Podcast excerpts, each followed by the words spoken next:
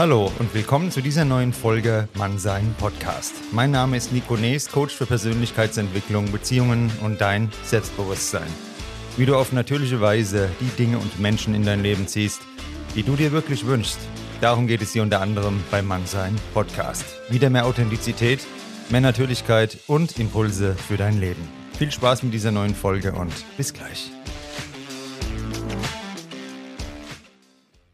Hallo meine Lieben und schön, dass ihr wieder eingeschaltet habt zu einer neuen Folge Mannsein Podcast. Und es geht weiter mit der Philosophie. Letzte Woche war ja schon zu Gast der Herr Dr. Albert Kitzler und diesmal ist zu Gast der Walter James. Da den Mondlandungspodcast und da geht es auch um Philosophie. Wir beide verfolgen uns auf Instagram schon seit längerer Zeit. Und zuletzt wurde mir, wurde mir der Walter ähm, wieder ins Gedächtnis gerufen, weil er sehr schöne Reels hat. Müsst ihr unbedingt mal vorbeischauen. Ich habe euch alles verlinkt, wo er dann verschiedene philosophische Leckerbissen, wie er es nennt, euch präsentiert. Und ich würde sagen, wir begrüßen ihn erstmal. Er sitzt auf Bali. Hallo Walter, schön, dass du dabei bist. Schön, dass ich dabei sein darf. Du bist auf Bali, hast mir vorab erzählt, seit zehn Jahren. Und was genau machst du da? Ich bin vor zehn Jahren im Rahmen eines Auslandssemesters nach Bali ausgewandert, ähm, hatte dann noch ein Semester BWL auf dem Buckel, habe dann im letzten Moment erfolgreich abgebrochen, habe auf Bali dann mein eigenes Business angefangen, was äh, erst sehr schwierig war, aber dann immer besser wurde. Und äh, vor einigen Jahren konnte ich mich dann komplett rausziehen. Und seitdem widme ich, meinem, äh, ich mich meinem Herzthema, nämlich der Philosophie. Habe angefangen, sehr viel zu schreiben und zu lesen und jetzt vor einem Jahr auch meinen eigenen Podcast angefangen. Richtig cool. Und wie ist so das Lebensgefühl auf Bali im Vergleich zu hier? Befreiender. In Deutschland ist die Luft ein bisschen beengender. Auf Bali habe ich das Gefühl, dass ich alles erreichen kann. Nicht, dass ich Deutschland nicht mag. In Deutschland hat man andere Vorzüge, aber gerade für das entrepreneurhafte Denken äh, nicht unbedingt die beste Keimstätte. Und vermutlich auch weniger so Vorschriften wie bei uns, oder? Die permanent irgendwo Steine in den Weg legen. Ganz genau. Alles läuft hier quasi sofort. Und du hast jetzt gerade schon gesprochen, Philosophie ist dein Herzthema. Und da kommen wir auch zur ersten Frage. Was bedeutet Philosophie für dich und wie kamst du überhaupt dann auf dieses Thema genau? Mein Vater ist ein Pastor, aber hat sich eigentlich immer mehr für Philosophie als für Theologie interessiert. Dementsprechend bin ich der rebellische Pastorssohn, der in der gesamten Jugend mit seinem Vater immer debattiert hat und dadurch ja auch eine Liebe zur Philosophie äh, kultiviert hat. Mein Lieblingsthema in, in, in der Philosophie, Philosophie ist ja ein sehr großes Themengebiet, äh, ist im Grunde die Moralphilosophie. Also die Frage, ähm, wie hat man sich am besten in der Welt zu verhalten? Ähm, da habe ich einen Schwerpunkt auf wie ich es selbst nenne, die epische Lebensphilosophie. Das heißt, wie führe ich ein episches Leben? Also nicht nur, wie bin ich gut oder schlecht moralisch, sondern wie muss ich mich verhalten, damit mein Leben äh, größtenteils episch wird. Und da, dar, darüber spreche ich und denke ich gerne nach. Das hört sich verdammt gut an. Und was sind so die Grundpfeile für dich für ein episches Leben? Da gibt es ganz viel. Ähm, ein Grundpfeiler ist Authentizität. Authentizität ist heutzutage ein Buzzword, was sehr viel, sehr lose auch rumgeworfen wird. Ähm, deswegen versuche ich Authentizität äh, mit einigen klareren Konzepten festzunageln. Ähm, ich, es führt jetzt zu weit, aber um es kurz zu fassen, ich, meine persönliche Lebensphilosophie besteht darin, sich möglichst an drei Fragen zu orientieren. Erstens, was macht mir Spaß? Denn Spaß kannst du nicht faken. Zweitens, was interessiert mich? Interesse kannst du auch nicht faken. Und drittens, was würde mich stolz machen? Und Stolz ist eine sehr interessante Emotion, weil Stolz ist etwas, was du ganz sicher nicht faken kannst. Wer sich an diesen drei Fragen halbwegs orientieren kann, der wird meines Erachtens zu mehr Authentizität gelangen. Und mehr Authentizität ist für mich ein Schlüssel äh, für ein episches Leben. Und darum geht es ja oft auch bei mir im Podcast und du hast es wunderbar auf den Punkt gebracht, weil viele haben eben nicht leider dieses Leben, die sind weit davon entfernt, da wird gearbeitet, die Arbeit macht vielen Menschen keinen Spaß, wenn man hier unterwegs ist, morgens im Berufsverkehr, im, ja, da sieht man viele Gesichter, da schaut es nicht so aus, als ob die zu einer freudigen Arbeit fahren. Dann ähm, abends Netflix und am Wochenende betäubt. Bei vielen ist es leider so. Und mit diesen Fragen, die du jetzt gerade genannt hast, kommt man vielleicht dann wieder mehr in die Lebensfreude auch rein, nicht nur in die Authentizität. Ne? Total, bin ich voll bei dir. Dein Podcast Mondlandung hat jetzt den Untertitel Philosophie für Feinschmecker. Mhm. Kann da jeder folgen oder ist es dann schon so, dass man da ähm, vielleicht überfordert wird, auch regelmäßig von den Inhalten? Grundsätzlich kann da jeder folgen. Ähm, ich fand den Titel einfach interessant. Feinschmecker habe ich gewählt, weil ich, wie gesagt, nicht über äh, langweilige ontologische Fragen oder epistemologische Fragen debattiere, weil ich da einfach keinen, oft keinen Realitätsbezug sehe. Was interessiert es, welche Daseinskategorien es tatsächlich gibt? Ähm, das interessiert wirklich nur die äh, Philosophen und deswegen beschränke ich mich auf die Fragen oder auf die Themengebiete, die tatsächlich einen praktischen Lebensbezug haben. Wenn ich mir etwas anhöre, denke ich immer oder ich denke mir über Dinge nach, mit der Frage im Hinterkopf, wenn ich das jetzt verstünde oder integrieren würde, inwiefern wäre mein Leben epischer? Und wenn ich darauf äh, keine Antwort finde, dann interessiert mich das Thema einfach nicht. Finde ich richtig geil, vor allem das epische Leben. Das gefällt mir, gefällt mir sehr gut. Ja, und ähm, was haben wir, habe ich jetzt davon, wenn ich nach dem Arbeitstag mir vielleicht mal eine Folge von deinem Podcast reinziehe, diese geistige Nahrung zu Gemüte führe, anstatt vor dem Handy TikTok-Videos oder Netflix-Serien zu suchten? Was ist der Vorteil für mein Leben dann? Naja, jeder kennt es auf der körperlichen Ebene. Welchen Vorteil hast du, dich gesund zu ernähren und Sport zu machen? Jetzt kannst du, jeder, der irgendwie mal Sport gemacht hat oder sich ungesund ernährt hat, der wird wissen, ja, wenn du dich abends mit Pringles und Netflix äh, vollfetzt, dann wirst du schlecht schlafen, dich am nächsten Tag nicht gut fühlen, dementsprechend weniger Antrieb haben und die ganze Welt wird grausamer und schwieriger erscheinen. Das gleiche gilt natürlich fast sogar noch mehr auf der geistigen Ebene. Wenn du dich mit TikTok-Videos und all, all den sonstigen Müll, den wir heutzutage im Internet haben, bombardierst, dann konsumierst du diese Art von Ideen und Geschichten. Und Ideen und Geschichten sind das Realste überhaupt. Wenn du also gute Ideen und Geschichten hast, dann handelst du auch dementsprechend und dein Leben richtet sich danach aus. Von daher ähm, ist die geistige Nahrung fast wichtiger als die körperliche Nahrung, würde ich meinen. Und das ist auch das, äh, das Kennzeichen eines Philosophen oder allgemein eines weisen Menschen zu erkennen, dass die Ideen, die du in deinem Kopf hast, die du mit dir rumträgst, die Geschichten, nach denen du lebst, dein Leben bestimmen, ob du es siehst oder nicht. Von daher, wer sich einen guten Podcast anhört, nicht nur meinen, aber allgemein, wer sich mit guten Inhalten beschäftigt, der konsumiert gute Geschichten. Und die Geschichten sind die Grundlage deines Handelns. Und zeigen uns ja auch oft neue Impulse auf.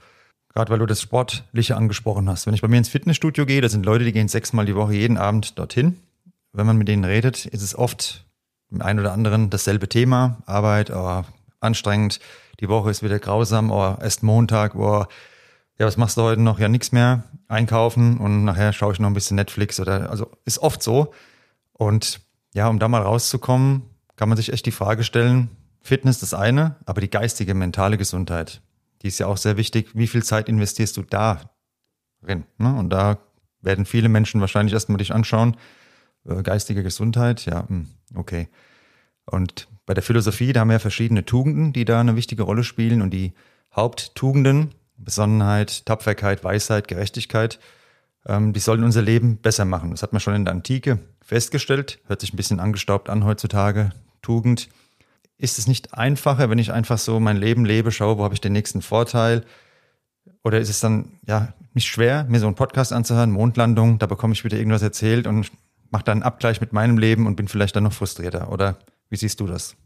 Ich finde, dass du den größten Vorteil daraus ziehst, nach bestimmten Tugenden zu leben. Langfristig. Das ist auch die Idee hinter Karma. Dass äh, wenn du dich gut verhältst in der Welt, hast du langfristig am meisten davon. Es wäre ja auch blöd, wenn du dich gut in der Welt verhältst und langfristig dadurch bestraft werden würdest. Dann würde man ja das Ganze grundsätzlich in Frage stellen müssen. Grundsätzlich finde ich Tugende, Tugenden sehr wichtig, denn die Welt ist ja unendlich komplex. Und du kannst nicht in jeder Sekunde überlegen, wie du handeln musst. Das würde dich einfach ähm, ja, rein rechnerisch überfordern, denn es gibt eine unendliche Anzahl an Variablen, die du eigentlich in jeder Situation berücksichtigen müsstest. Menschen nutzen also Faustregeln oder Heuristiken, um schneller entscheiden zu können. Das heißt, wenn jemand vor dir steht und äh, fragt, ob du einen Euro hast und sehr aggressiv aussieht, vielleicht reagierst du anders, als wenn er sehr freundlich aussieht oder sehr ähm, herzlich aussieht. Du, du artikulierst diese Dinge nicht bewusst, aber du benutzt andauernd diese Heuristiken, also Fragen, um die eigentliche Frage zu beantworten, um dir das Leben leichter zu machen. Und für mich sind Tugenden eine Art Heuristik, leichter durchs Leben zu navigieren. Zum Beispiel, grundsätzlich werde ich die Wahrheit sagen oder zumindest nicht lügen. Warum? Weil mein Leben wahrscheinlich langfristig dadurch leichter wird. Grundsätzlich priorisiere ich Freundschaften. Warum? Weil ich grundsätzlich davon ausgehe, dass das langfristig eine gute Rendite zahlt. Heißt es, dass man in jeder Situation immer die Wahrheit sagen müsste, wenn die, wenn die Nazis anklopfen und Anne Frank bei dir im Keller ist, willst du, willst du, und sie fragen, ist da, hast du irgendwie äh, Juden im Haus, willst du jetzt wirklich lü äh, lügen in dem Fall? In dem Fall würde ich sagen, ja, da kannst du lügen. Aber grundsätzlich solltest du dich daran halten, ähm, äh, an Ehrlichkeit und an guten Tugenden. Ich würde sagen, ja, dein Leben wird dadurch einfacher. Du ziehst dadurch einen riesen Vorteil. Es ist also nicht, weil man es macht ne, so einen dogmatischen Sinne. Du sollst in die Kirche gehen, weil man in die Kirche gehen soll. Und warum, weiß keiner. Nicht so. dass du hast einen riesen Vorteil dadurch. Und dadurch ähm, ist das Ganze so reizend und charmant aus meiner Sicht. Und du hast da schon die nächste Frage beantwortet. Was ist dir da besonders wichtig? Du hast gesagt, die Wahrheit. Gibt es noch was, wo du besonders, besonderen Wert drauf legst in deinem Leben? Ja, äh, äh, es hängt auch mit Wahrheit zusammen. Und zwar nicht nur Ehrlichkeit, sondern das haben wir in unserem Freundeskreis sehr gut integriert ruchlose Kritik. Ruchlose Kritik setzt nicht nur Ehrlichkeit voraus, weil Ehrlichkeit heißt auch einfach manchmal nichts sagen. Du warst ja immer noch ehrlich, du hast jetzt nicht unbedingt die Wahrheit äh, dem anderen ins Gesicht geklatscht, du hast einfach nichts gesagt. Ich persönlich finde das schrecklich. Ich finde, das ist die größte Antitugend überhaupt. Ich finde, dass gute Freunde oder generell mit Menschen, die man, ähm, die man mag, denen solltest du ruchlose Kritik geben. Denn ruchlose ich meine jetzt nicht toxische Kritik im Sinne von, ich habe meine eigenen Unzulänglichkeiten und lasse sie in Form von Projektionen raus. Ich meine Kritik, die aus der höchsten Seeleninstanz kommt. Ich sage dir, dass du da eine Macke hast oder dass du hier ein Problem hast. Warum? Weil ich dich liebe. Und Wahrheit ist die Grundlage, dich zu verbessern. Denn solange du meinst, dass du perfekt bist, hast du nichts, woran du arbeiten musst. Solange du meinst, dass alles an dir gut läuft und alles in deinem Leben bestens ist, warum solltest du dich auch ändern? Und wenn deine Freunde dich nicht eines Besseren belehren oder dich nicht zumindest auf Dinge aufmerksam, dann hast du gar keine Chance, dich zu verbessern. Von daher nicht nur Ehrlichkeit, sondern eine Stufe drüber, Kritik. Kritik, die aus, dem, aus der tiefsten Herzkammer kommt. Das haben wir in unserem Freundeskreis unglaublich gut integriert und das verlange ich auch von meinen Freunden. Wenn ich Fehler mache, dann will ich, dass, dass ihr mir es sagt. Und, nicht, und wenn ihr merkt, dass ich nicht richtig zuhöre, dann musst du mich packen auf brüderliche Art und Weise mir einen kleinen Stoß geben und sagen, Junge, du, du machst Dinge, die dein Leben schlechter machen werden langfristig oder du verletzt Leute oder du warst da gerade unhöflich zur Kellnerin und so solltest du nicht sein, es sei denn, es war deine Intention, unhöflich zur Kellnerin zu sein. Das ist mir tatsächlich vor ein paar Jahren passiert, als ich um 5 Uhr morgens bei McDonalds reingegangen bin, völlig besoffen, habe mir einen Cheeseburger bestellt und in meinen Augen war ich super höflich. Und mein guter Freund meinte, Bro, du warst gerade irgendwie ein bisschen äh, von oben herab. Und ich meinte, das habe ich überhaupt nicht so empfunden. Und er meinte, doch. Ich bin also zur Kellnerin zurückgegangen und meinte, hey, das, falls es so rüberkam, ich meinte es nicht so. Und sie meinte, ach, weißt du, bist ein Besoffener, der fünf Uhr morgens einen Big Mac bestellt. Aber sowas habe ich nicht mal auf dem Schirm gehabt. Das war komplett im blinden Fleck. Und wie soll, wie soll ich mich da verbessern, wenn ich selber der Meinung bin, dass ich in dem Moment ein herzlicher Mensch war? Das kann man fast gar nicht. Deswegen für mich eine der größten Tugenden, ruchlose Kritik. Vor allem bei den Leuten, die du liebst. Und das bedeutet nicht nur die Wahrheit sagen, sondern eben auch hören können, ne? weil die Wahrheit ist halt leider oft auch mal unangenehm und das dann auch mal auszuhalten und nicht den anderen dann abzuurteilen und können ja auch nicht so viele Menschen, ne? ist meine Erfahrung, mit der Wahrheit umgehen. Ich, ich, glaube, ein Grund, warum viele Menschen auch nicht mit der Wahrheit umgehen können, ist, weil heute alles mit Seidenhandschuhen angefasst wird. Man will auch niemand mehr kritisieren und dadurch entsteht eine komplette Weicheiergesellschaft. Ja, du, du sagst jemand, dein T-Shirt gefällt mir nicht die Leute brechen zusammen wie ist das denn zustande gekommen? Weil niemand dich jemals kritisiert hat. Das heißt, ich sehe auch da die Verantwortung deiner Freunde, deiner Eltern und deiner Lehrer. Du hättest mal ein bisschen mehr Kritik bekommen sollen. Das ist auch nicht böse gemeint. Bloß diese Leute können sich dann fast nicht mehr verbessern. Wie willst du denn etwas Tieferes angehen, wenn sie selbst mit einer oberflächlichen Kritik nicht klarkommen? Und ja, ja. Ja, also ich sehe regelmäßig Leute hier in Frankfurt, wo ich mir denke, hast du denn keine Freundin oder keinen Freund, der dir mal sagt, bitte geh so nicht aus dem Haus. Aber gut, das ist genau auch die Schiene. Gut, du hast jetzt gerade Karma angesprochen. Mich würde nochmal interessieren, weil es auch regelmäßig mal vorkommt, die Frage nach Karma von Hörerinnen und Hörern bei mir. Wie stehst du zu dem Thema Karma? Interessante Frage. Ähm, für mich scheint Karma sehr logisch. Und zwar in der, in der materiellen Welt glauben wir alle an Ursache-Wirkungsverhältnisse, auch Kausalität genannt. Wenn ich irgendwo eine Delle im Boden sehe, und äh, du, Nico, zu mir kommen würdest und sagen würdest, diese Delle hat sich da selbst hingezaubert, dann würde ich sagen, das glaube ich nicht. Irgendjemand hat diese, oder irgendwas hat diese Delle verursacht. Vielleicht ist da eine Bowlingkugel aus Versehen hingeklatscht, aber es hat sich nicht einfach selbst eine Delle da in den Boden gehauen. Und mich fragst, warum, würde ich sagen, naja, weil ich an Wissenschaft glaube. Ich glaube grundsätzlich, dass die physische Welt kausalen Ursachen unterliegt. Na, wenn ich also irgendwie zu viel Fett am Bauch habe, irgendwoher wird das gekommen sein. Wahrscheinlich habe ich mich schlecht ernährt. Das ist doch offensichtlich der Fall. So, was ist denn Karma? Die Hindus sagen, in der moralischen Welt, in der geistigen Sphäre gibt es auch Gesetze. Die siehst du allerdings nicht unbedingt sofort. Aber wenn du etwas Schlechtes tust, hast du irgendwo eine schlechte Energie ausgesandt und irgendwo wird das einfach zurückkommen. Genauso wie du in dieser Welt, wenn du 10 Meter hochkletterst, irgendwann musst du wieder 10 Meter runterklettern. Ansonsten bist du auf 10 Meter Höhe. Einfach zu sagen, nee, ich bin 10 Meter hochgeklettert, ich werde aber niemals runterklettern müssen, das wieder spricht jeglicher Kausalität in der materiellen Welt. Und die Hindus, die das Gesetz vom Karma ähm, mehr oder weniger erfunden haben, die sagen, die gleichen Gesetze gelten in der geistigen Sphäre, ob du es siehst oder nicht. So, das herkömmliche Gegenargument dazu lautet, aber ich kenne jemand, da war sein ganzes Leben ein Hund, hat trotzdem eine tolle Frau bekommen, trotzdem in der Karriere was geschafft oder gerade weil er ein Hund war, ist in der Karriere nach oben gekommen. Das widerspricht doch total dem Karma-Gedanken. Da würde ich einhaken und auch die Antwort der Hindus drauf geben. Ihr seht das Leben oder den Ausschnitt einfach zu kurz.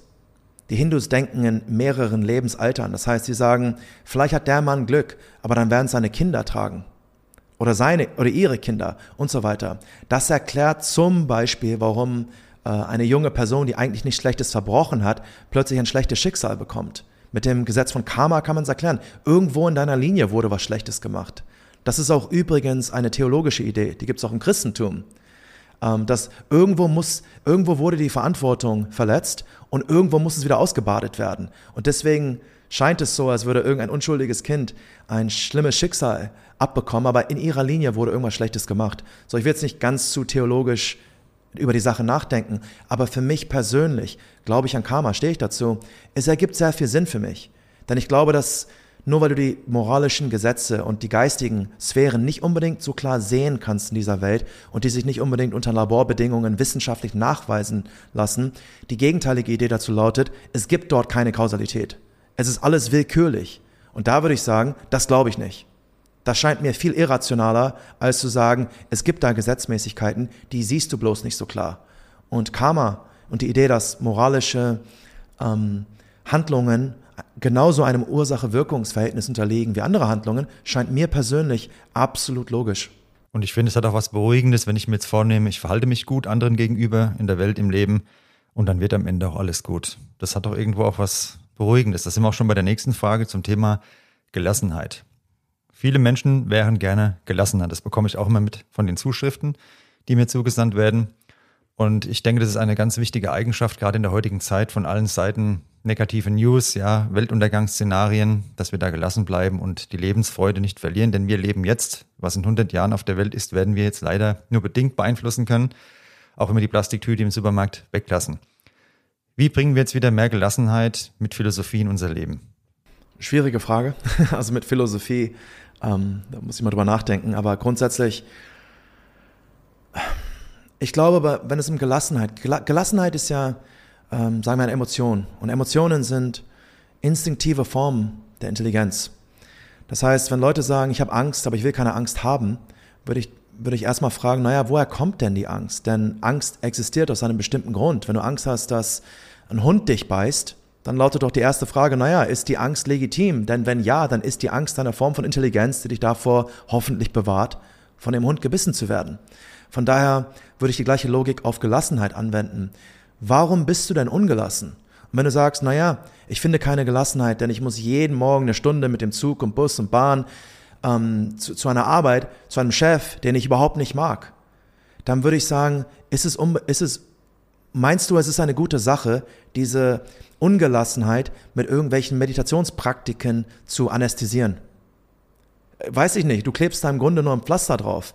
Von daher würde ich sagen, es gibt einige Dinge, die kannst du beeinflussen, einige Dinge, die kannst du nicht beeinflussen.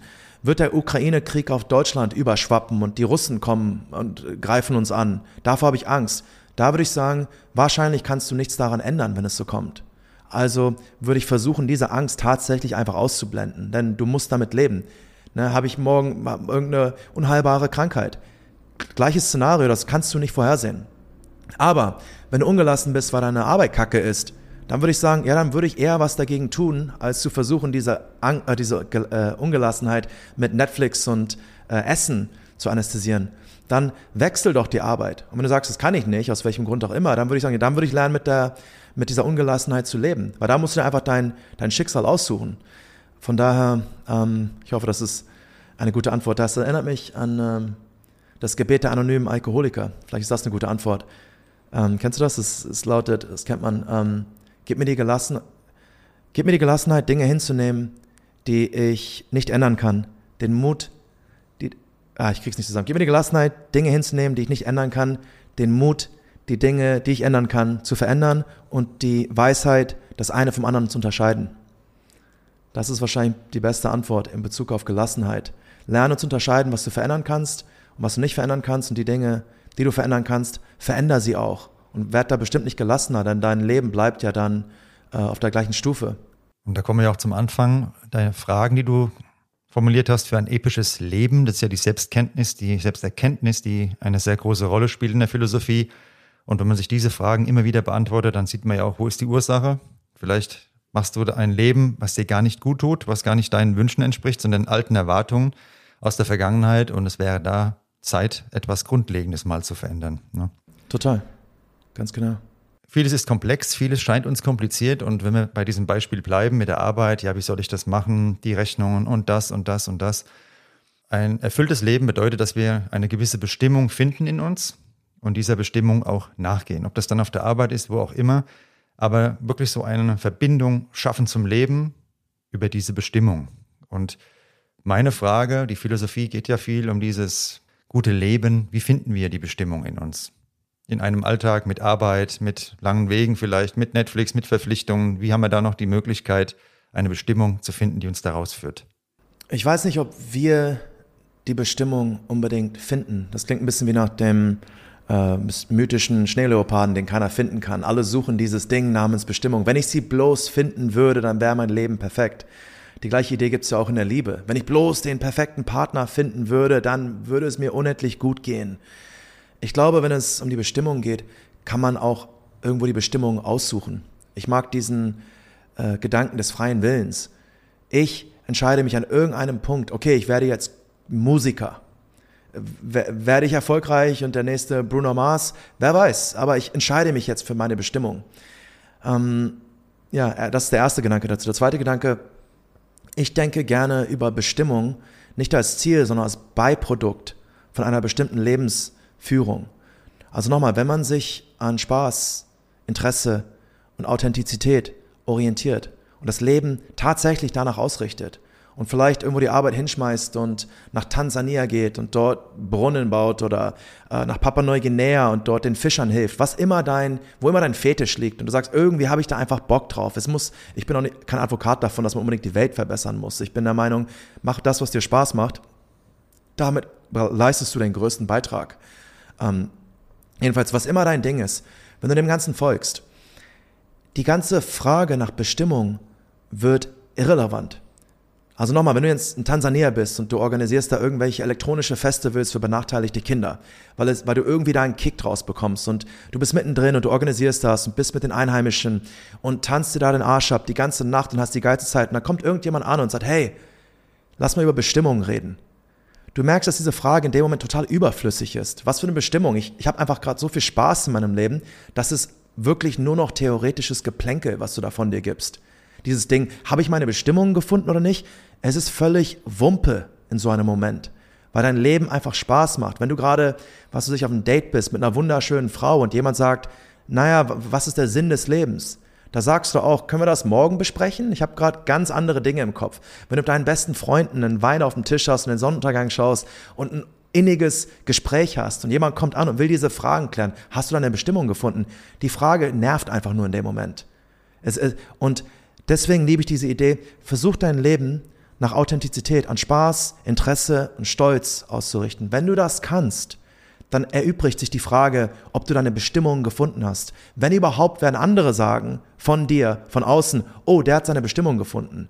So sieht es zumindest aus. Aber du wirst sagen, du, wenn ich im Moment lebe, dann denke ich nicht darüber nach, im Moment zu leben. Du tust es. Es ist ein Beiprodukt.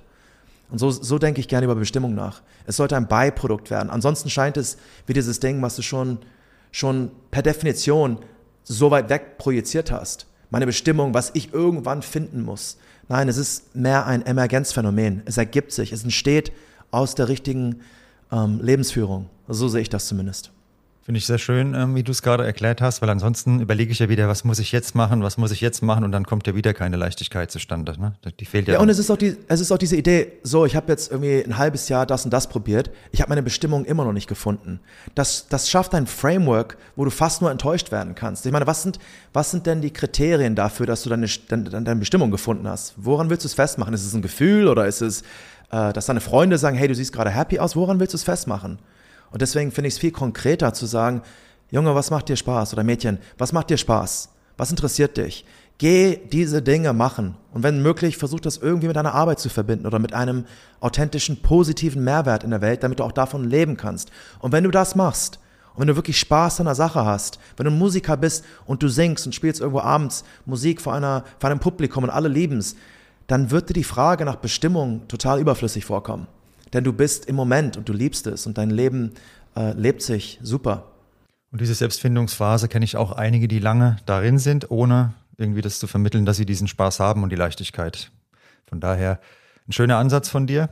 Dann kommt immer noch das Argument oft, ja, die anderen. Ich lebe mein Leben, aber die anderen, die regen mich auf, was, ich kann mich da nicht frei machen. Das ist ja oft so ein Punkt, wir lassen unsere Seelenruhe, unsere Gelassenheit, unseren Seelenfrieden von unserem Umfeld zu stark beeinflussen. Der war, un, der war gemein, der hat das gesagt, das gemacht. Wie kommen wir da zu mehr innerer Freiheit, auch über die Philosophie, zu mehr emotionaler Unabhängigkeit? Ich glaube, die Philosophie, wer, wer, sich mit Philosophie beschäftigt, das tun wir alle, jeder Mensch, der sich die essentiellen Fragen stellt, woher komme ich, wohin gehe ich, warum bin ich hier, ist ja theoretisch ein Philosoph. Ähm, ich glaube, die Philosophie schafft eine gewisse Abstraktionsebene oder Distanz zu diesen Themen, was zum gewissen Grad den, äh, die emotionale Stachel rausnimmt.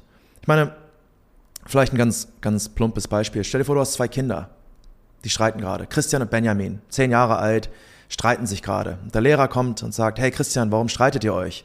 Und er sagt, naja, ähm, er hat meinen Vater beleidigt, daraufhin habe ich ihm mein Sandwich ins Gesicht geworfen und dann hat er mich angespuckt und so. Und der Lehrer bricht es ab und sagt, alles klar.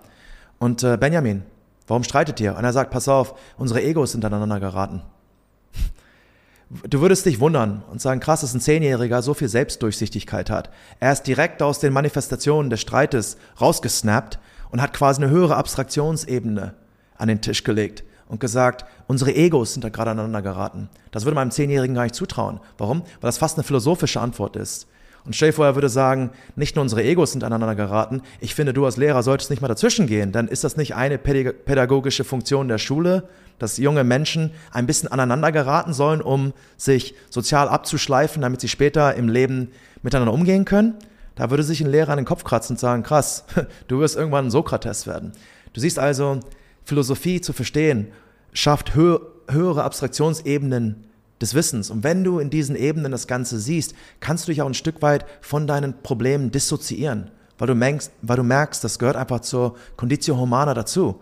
Wir sind Menschen, wir geraten manchmal aneinander. Du kommst mit jemandem zusammen und die Beziehung ist schwierig. Warum ist das so? Bin ich, bin ich ein böser Mensch? Ist die andere Person der Teufel? Nein, das ist einfach, wenn du das auf einer höheren Ebene verstehst, wenn zwei Primaten zusammenkommen und versuchen miteinander zu leben, da wird es Reibungen geben und manchmal klappt es und manchmal nicht. Das heißt, alleine das Verständnis schafft eine gewisse Dissoziation zur Sache. Und Philosophie für mich, gerade Moralphilosophie, ähm, schafft diese Distanz. Und ich kann das Ganze in einem ähm, dissoziierteren Licht sehen. Mir gefällt auch immer ganz gutes Beispiel von dem Sandkasten. Einer sitzt drin und schreit, schmeißt mit Sand. Und dann müssen wir uns überlegen, bleibe ich da mit in diesem Sandkasten? Gehe ich überhaupt rein oder schaue ich mir das Ganze an und ziehe meine Schlüsse daraus. Und mit den Primaten, du hast sehr schön gesagt, neulich hatte ich mal so eine Schimpansen-Doku auf Netflix geschaut. Ich schaue so gut wie nie Fernsehen, aber das habe ich mir mal geschaut, angeschaut.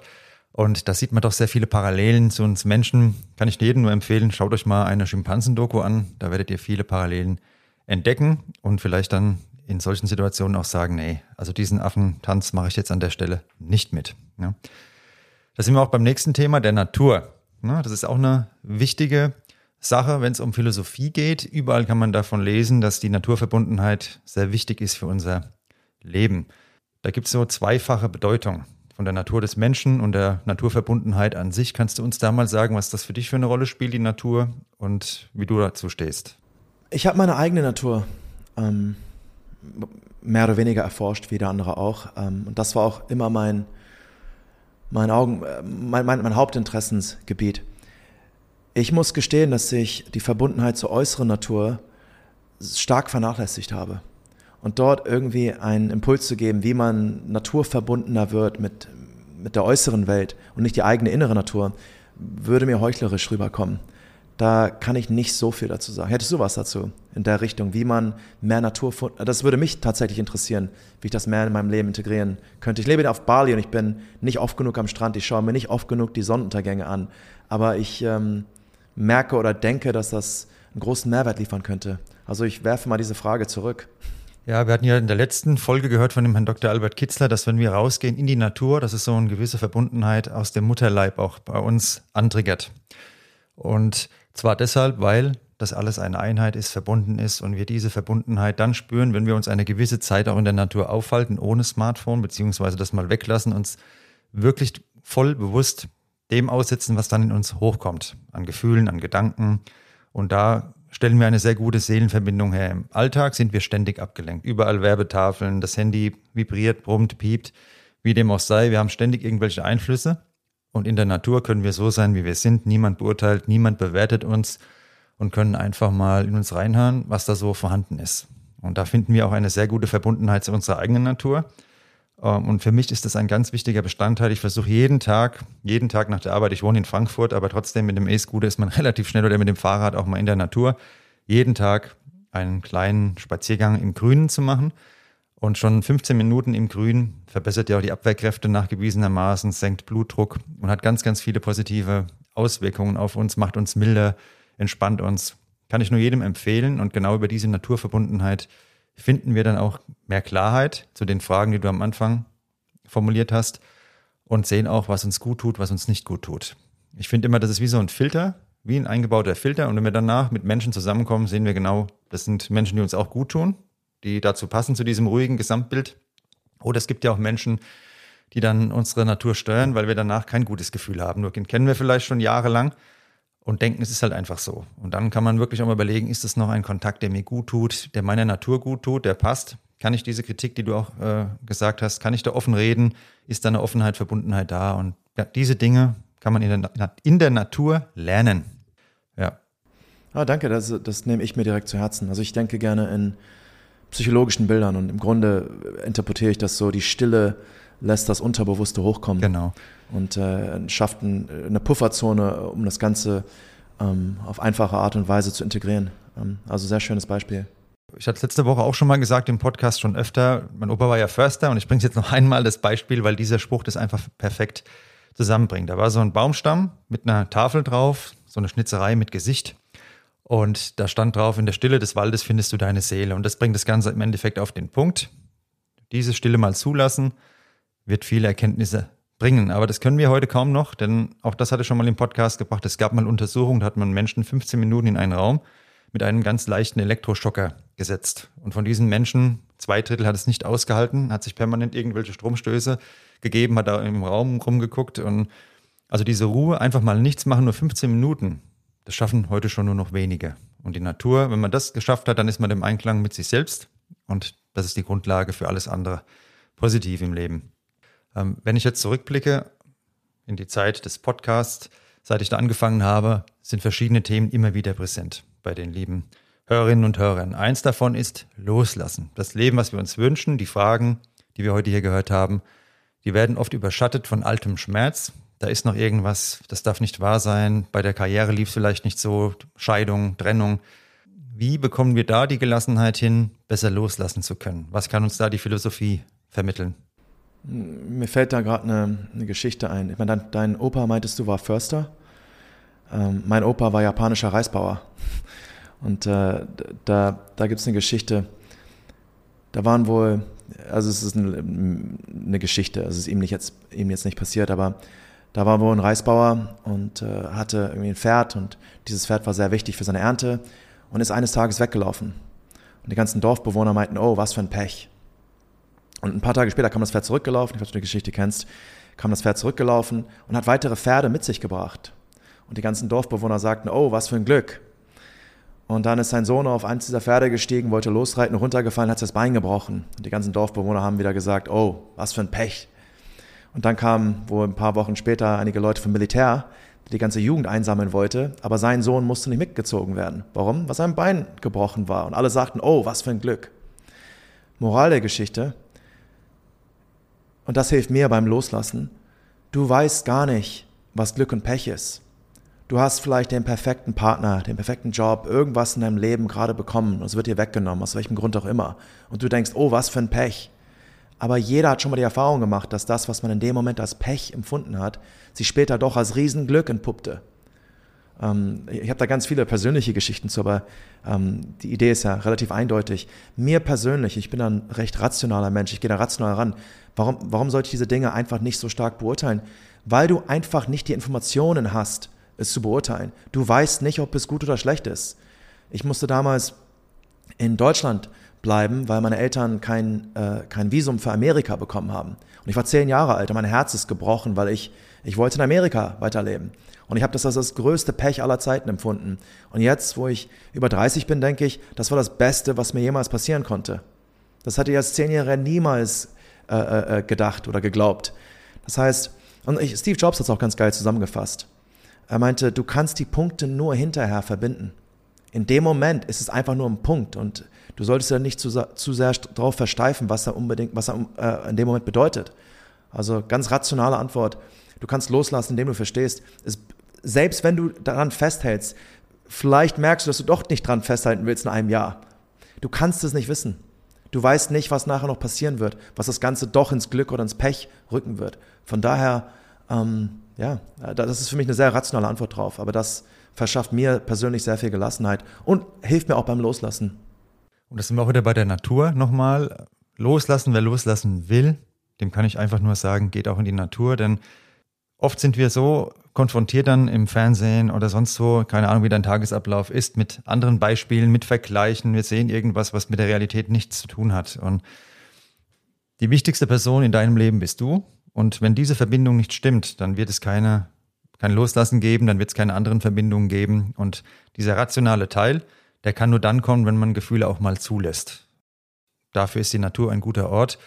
Ich hatte da auch schon Phasen, das war alles andere als angenehm, aber genau diese Gefühle aushalten, das macht Persönlichkeitsentwicklung auch aus. Und sofort in die nächste Beziehung stürzen, betäuben, ablenken, das alles verhindert Weiterentwicklung. Und Gefühle zerstören niemanden, Gefühle kommen und Gefühle gehen. Und das einfach mal wahrnehmen, das ist loslassen, indem wir ständig uns ablenken, kommen die Gefühle eben nicht hoch und dann können wir auch nichts loslassen. Genau, so ist es. Dann sehen wir nur, es hätte so sein sollen, warum nur ich, warum, warum und kommen da nicht weiter. Genau, bin ich voll bei dir.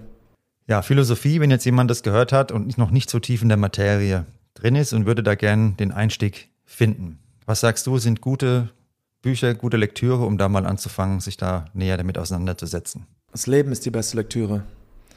Ähm, äh, die Idee, dass man jetzt irgendein Buch schnappt und dann zum Philosophen wird, ähm, finde ich nicht so äh, plausibel.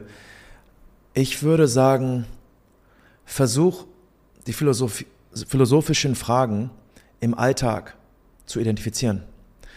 Du kommst nach Hause, hast einen harten Arbeitstag gehabt und deine Jungs rufen dich an und sagen, hey, Champions League heute Abend, komm her, bring eine Kiste Bier mit und wir machen uns einen schönen Abend und das ist genau das, was du willst. Und deine Freundin sagt, das kannst du jetzt nicht wieder ernst meinen.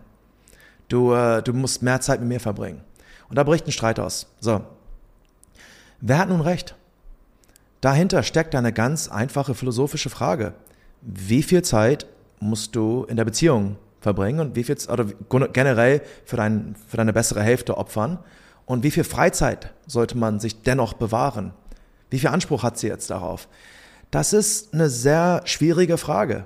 Und je nachdem, wie, du, wie deine Persönlichkeit gestrickt und zusammengesetzt ist, wirst du es unterschiedlich beurteilen. Wenn du eine sehr ängstliche, introvertierte Person bist, wirst du sagen, nein, wir müssen den ganzen Tag aufeinander hocken. Wenn du sehr extrovertiert bist, einen riesen Freundeskreis hast und auch sehr freiheitsliebend, wirst du sagen, das darfst du mir niemals verbieten. Und wenn ich das sechs Tage die Woche mache, ist es nicht dein Problem. Du hast da überhaupt kein, keine Befugnis, mir irgendwas zu sagen. Diese Fragen sind überall. Und ich finde, wenn man sie erstmal entdeckt, kann man sich zum gewissen Grad von der unmittelbaren Erscheinung, die diese philosophischen Fragen annehmen, dissoziieren und du merkst mit deiner Freundin, hey, vielleicht kommen wir nicht, ein, wir können jetzt irgendwie die Randbedingungen äh, verhandeln, aber wenn du grundsätzlich die Welt hier anders siehst als ich, dann werden wir niemals auf einen Nenner kommen. Und vielleicht hilft das auch, entweder schneller zu einem Kompromiss zu kommen oder schneller die Beziehung zu beenden. Weil wenn, sie, wenn ihr da komplett ähm, gegensätzlich gepolt seid, dann wird das immer ein Problem sein. Von daher die philosophischen Fragen im Alltag zu bemerken. Und wenn Leute, heutzutage finde ich immer Bildung, was äh, an, an ähm, Unterhaltung anknüpft, unglaublich sinnvoll. In jedem Film stecken philosophische Fragen. Selbst in den blödesten, äh, äh, ähm, äh, einfachsten Komödien stecken philosophische Fragen. Ich habe letztens Dracula Untold geschaut. Ich weiß nicht, ob du den Film kennst. Ja, nicht geschaut, aber ich kenne ihn, ja. Aber die, da gibt es äh, in der Anfangsszene, da kommt dieser Bösewicht, dieser, ähm, dieser Araber, ich weiß nicht, in welchem Kontext, aber es ist so ein böser Araber, kommt zu diesem König und sagt, hey, gib mir deinen Sohn und irgendwie tausend andere Kinder. Und wenn du es nicht tust, dann bringe ich deine ganze, äh, dein ganzes Volk um. Und er steht jetzt vor der Frage, gebe ich diese Kinder ab oder lasse ich mich von Dracula beißen, werde dabei selbst zum absoluten Monster, aber kann meine Familie retten? Dahinter steckt auch eine sehr interessante Frage, dachte ich. Das ist so die erste Szene im ganzen Film. Wie weit würdest du für Liebe gehen? Würdest du, um deine Familie zu schützen, zum Monster werden? In so einem Fall. Und auch da kann man sich streiten. Die einen werden sagen, gib ihm dein Kind und verstehst du, dein ganzes Volk überlebt. Die anderen werden sagen, naja, was hast du davon, wenn du zum Monster wirst? Ähm, wer hat da nun recht? Einfach zu erkennen, dass da eine philosophische Frage hintersteckt, ist schon unglaublich hilfreich. Und dann natürlich zu, dich zu fragen, wie würde ich selber handeln in der Situation? Würde ich mich von Dracula beißen lassen oder würde ich mein Kind abgeben?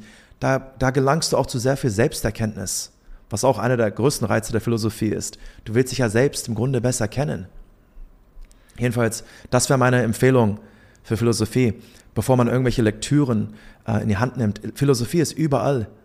Und äh, wenn man einmal die Augen dafür schärft, dann tauchst du automatisch in den philosophischen äh, Unterbauch des Seins, was ohnehin um dich herum schwirrt. Das ist der einfachste Weg, ohne, zusätzliche Arbeits ohne zusätzlichen Arbeitsaufwand absolute Zustimmung von mir. Ich werde jetzt regelmäßig gefragt, ja, wo hast du deinen Content her? Und da kann ich dir nur total zustimmen, wenn ich jetzt irgendwo lang spaziere, egal in der Stadt oder keine Ahnung, in der Natur. Und dann habe ich genau diesen Blick für diese Fragen in verschiedenen Situationen. Dann kommt der Content in Anführungszeichen automatisch, weil man diese Fragen dann so durchgeht, gedanklich. Und die Weisheiten, habe ich gestern gelesen, die Weisheiten sind sehr alt, nur die Irrtümer sind neu. Also das, was uns ausmacht als Mensch, das war schon vor tausenden von Jahren, wenn man das mal liest, haben die Menschen dieselben Sorgen gehabt, auch ohne Smartphone wie heute. Deshalb ist es so, für mich hat diese Lektüre das gebracht, dass ich das, was ich schon vorher erkannt habe, für mich gespürt habe, von so einem Gefühl dann nochmal schwarz auf weiß gelesen habe, denke, oh krass, das, der Typ hat das hier vor zweieinhalbtausend Jahren auch schon so erkannt. Und das ist was, wenn ein Mensch diese Ruhe sich gönnt, die Zeit sich gönnt für Entwicklung, dann wird er verschiedene Fragen auch ohne jedes Buch beantworten bzw. auftun. Und wenn man dann mal irgendwann alte Weisheitsschriften mal liest, wenn man das machen möchte, wird man vieles davon wiederfinden, was man vorher schon selbst gedacht oder gefühlt hat und dann nochmal schwarz auf weiß lesen, hat mir persönlich viel gebracht, auf jeden Fall. Das ist ein wunderschönes Zitat übrigens. Die Weisheiten sind uralt, die, nur die Irrtümer sind neu. Den, das merke ich mir. Ja, ja und welche Herzensbotschaft kannst du uns allen jetzt noch mitgeben? Wenn jetzt die Menschen zugehört haben, wie können wir etwas für unser Leben heute noch tun? Jemand hat die Folge jetzt gehört. Und was würdest du ihm gerne noch mitgeben als Herzensbotschaft, was er heute oder sie heute noch umsetzen kann? Versuch dein Leben mehr äh, an authentischen Handlungen auszurichten. Und wenn das jetzt zu schwammig ist für einige, dann denk an die drei Fragen. Wenn das immer zu schwammig ist, dann würde ich es noch einfacher formulieren. Nimm dir Zeit und plan epische Dinge. Diese Dinge müssen nicht viel kosten. Schnapp dir deine besten Freunde, schnapp dir ein Fahrrad und äh, mach eine Radtour bis in die Schweiz runter oder bis nach Rom. Und auf, auf der Strecke werdet ihr ausgeraubt und äh, leidet an Hunger und Kälte und alle anderen Dinge, aber ihr habt wenigstens eine Geschichte zu erzählen. Nehmt euch Zeit dafür. Ähm, macht was Cooles. Die meisten Menschen wundern sich, warum ihr Leben so langweilig ist. Und wenn du sie fragst, naja, wann hast du das letzte Mal was Cooles geplant? Ja, nie.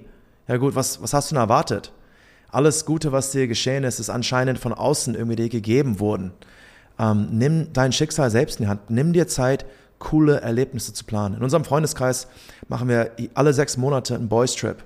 Und einer bekommt immer das Kommando, so, du planst jetzt was Cooles für die Gruppe. So, und dann nehmen, uns, nehmen sie alle Zeit dafür. Und dann hast du andere Freundeskreise, die darauf schauen und sagen, ihr habt immer so coole Sachen. Ja, es, die sind nicht vom Himmel gefallen. Einer hat es in die Hand genommen, hat was geplant und hat gesagt, Jungs, da und da taucht ihr da auf. Und dann nimmt man sich auch Zeit dafür. Und dann passieren auch coole Sachen. Die meisten Leute geben dem Leben gar keine Chance, sich von ihrer epischen Seite zu zeigen. Wenn du immer nur zu Hause hockst und nie irgendwas planst, ja, was soll denn da auch passieren? Von daher meine, meine Herzensbotschaft, nehmt euch Zeit und plant coole Sachen. Dann habt ihr auch ein cooles Leben und dann passieren auch coole Sachen. Und bei diesen coolen Sachen seid ihr ja scheinbar auch ein zuverlässiger Freundeskreis, ne? weil gerade jetzt hat mir jemand erzählt, vor kurzem die Tage, dass er auch was geplant hat und die Hälfte hat sich gar nicht gemeldet, dann irgendwie die andere Hälfte abgesagt, dann waren es noch drei, drei Leute, die dann da irgendwie diese Tour gemacht haben. Dann seid das, ist das bei euch anders, oder? Bei uns, wir haben jetzt Mykonos gemacht, wir haben neun Jungs, wir sind neun Jungs, haben alle neun eingeladen, alle neun sind erschienen. Also es funktioniert. Es funktioniert und, und ich meine, wenn du es regelmäßig machst, dann, dann machen auch alle mit, denn spätestens beim nächsten Treffen wird darüber gesprochen, was alles Cooles passiert ist und man, man hat das Gefühl, man hat was verpasst. Bei den ersten Treffen sind nicht alle gekommen, aber bei den jetzt in den letzten Jahren sind immer alle dabei, weil, weil, weil das das Highlight ihres Jahres darstellt. Von daher einfach machen und äh, gute Dinge ziehen gute Leute an. Das ist eine zeitlose, eine zeitlose Weisheit. Und damit können wir die Folge wunderbar abschließen. Gute Dinge ziehen gute Leute an. Macht mal was Cooles, stellt euch die Fragen vom Anfang und habt Mut, auch mal wirklich das durchzuziehen. Na, weil wenn man was Neues macht, sind immer unangenehme Gefühle im Spiel. Die gehören dazu, aber die sollten nichts verhindern. Total. Ja, danke, dass ich dabei sein durfte. War mir eine Ehre. Ich danke dir für die tollen Impulse. Schaut unbedingt vorbei bei dem Walter. Ich habe euch alles verlinkt, den Podcast, seine Instagram-Seite. Ich kann es euch nur empfehlen und ans Herz legen. Und wir bleiben auf jeden Fall in Kontakt. Viel Spaß noch auf Bali. Was steht da heute noch an bei dir? Äh, Samstagabend, also irgendwas Unsittliches. Ah ja, dann viel Spaß dabei. bei was Epischem. Genau. Es wird ein epischer Abend. Hoffentlich. Das werde ich mir merken und bei der nächsten Verabredung meinen Kumpels auf jeden Fall auch was Episches vorschlagen dann. Sehr schön. danke für den Podcast. Ja, danke dir auch und alles Gute auf jeden Fall. Wünsche dir ja? auch. Bis dann. Bis dann. Das war Mannsein Podcast. Der Podcast für deine Persönlichkeitsentwicklung. Wenn du irgendein Thema ein Denk- und Verhaltensmuster in deinem Leben im Rahmen einer Zusammenarbeit mit mir besser verstehen und verändern möchtest, dann schreib mir gerne eine E-Mail. Du findest meine Adresse in den Show Notes. Für Veränderungen oder einen Neuanfang ist es nie zu spät. Jeden Freitag eine neue Folge Mann sein auf dem Streamingdienst deiner Wahl. Bis bald und eine gute Zeit für dich. Dein Nico.